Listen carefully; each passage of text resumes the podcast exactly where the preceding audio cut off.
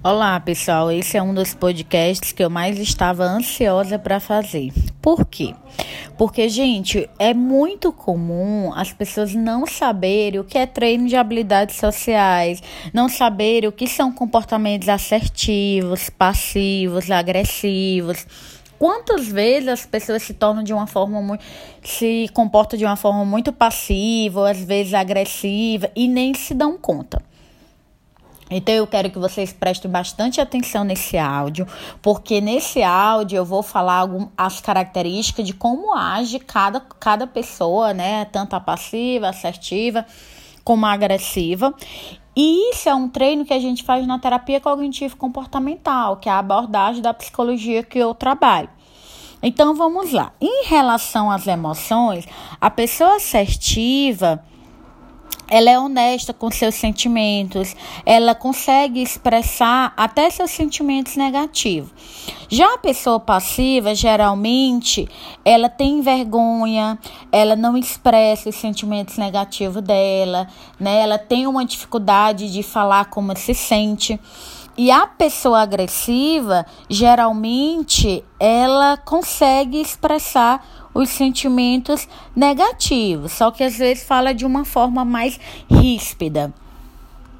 É, em relação a atingir os objetivos, as pessoas assertivas, elas procuram atingir os objetivos dela, ela, ela, ela se preserva, ela sabe se colocar, né, como ela pode atingir esse objetivo, ela avalia o seu próprio comportamento. E a pessoa passiva, ela muito raramente atinge os objetivos dela. Ela praticamente fica se sacrificando para manter a relação. Muitas vezes ela, de, ela deixa de fazer aquilo que ela acha que é o certo, que ela vai atingir o objetivo, com medo de desagradar o outro. Então, ela não se preserva, ela fica se recriminando, tanto a si e às vezes aos outros. E a pessoa agressiva, ela atinge os objetivos dela, mas na maioria das vezes ela pode prejudicar a relação, porque ela se, forma, ela se coloca de uma forma mais incisiva.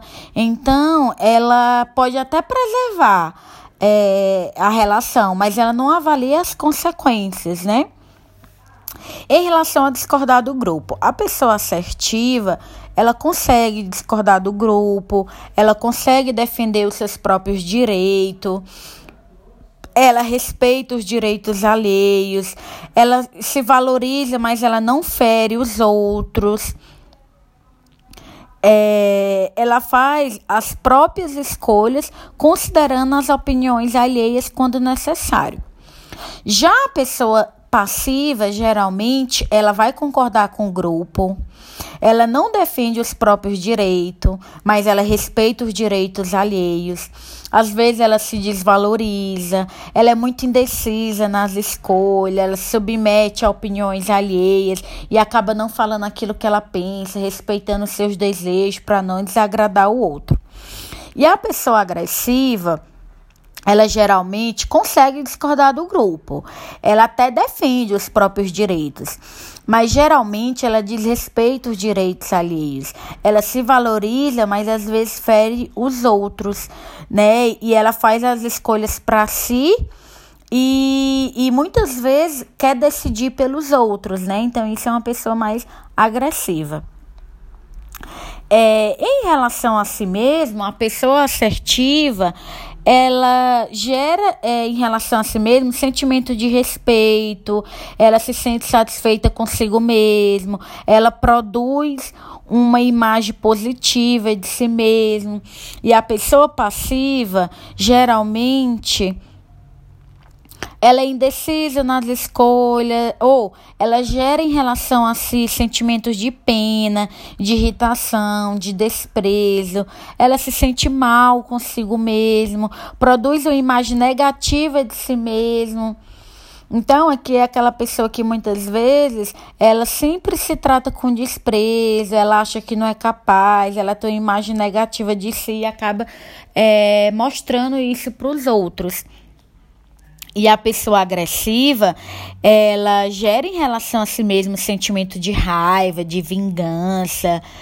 ela pode sentir-se bem ou mal consigo mesma. Ela produz também uma imagem negativa de si mesmo, porque no fundo ela se acha uma pessoa agressiva, ríspida, ela gostaria de falar de uma forma mais calma, não consegue.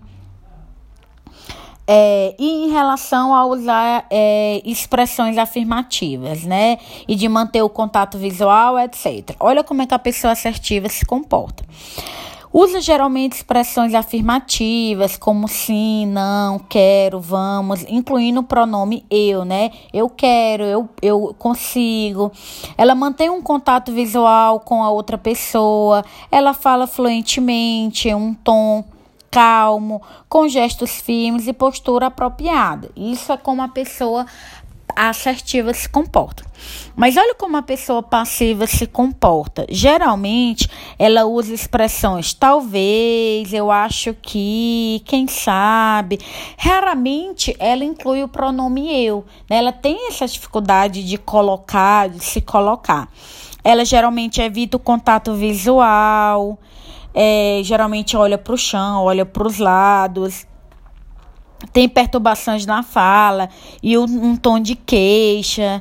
Geralmente ela fica nervosa quando vai falar, uma postura mais submissa.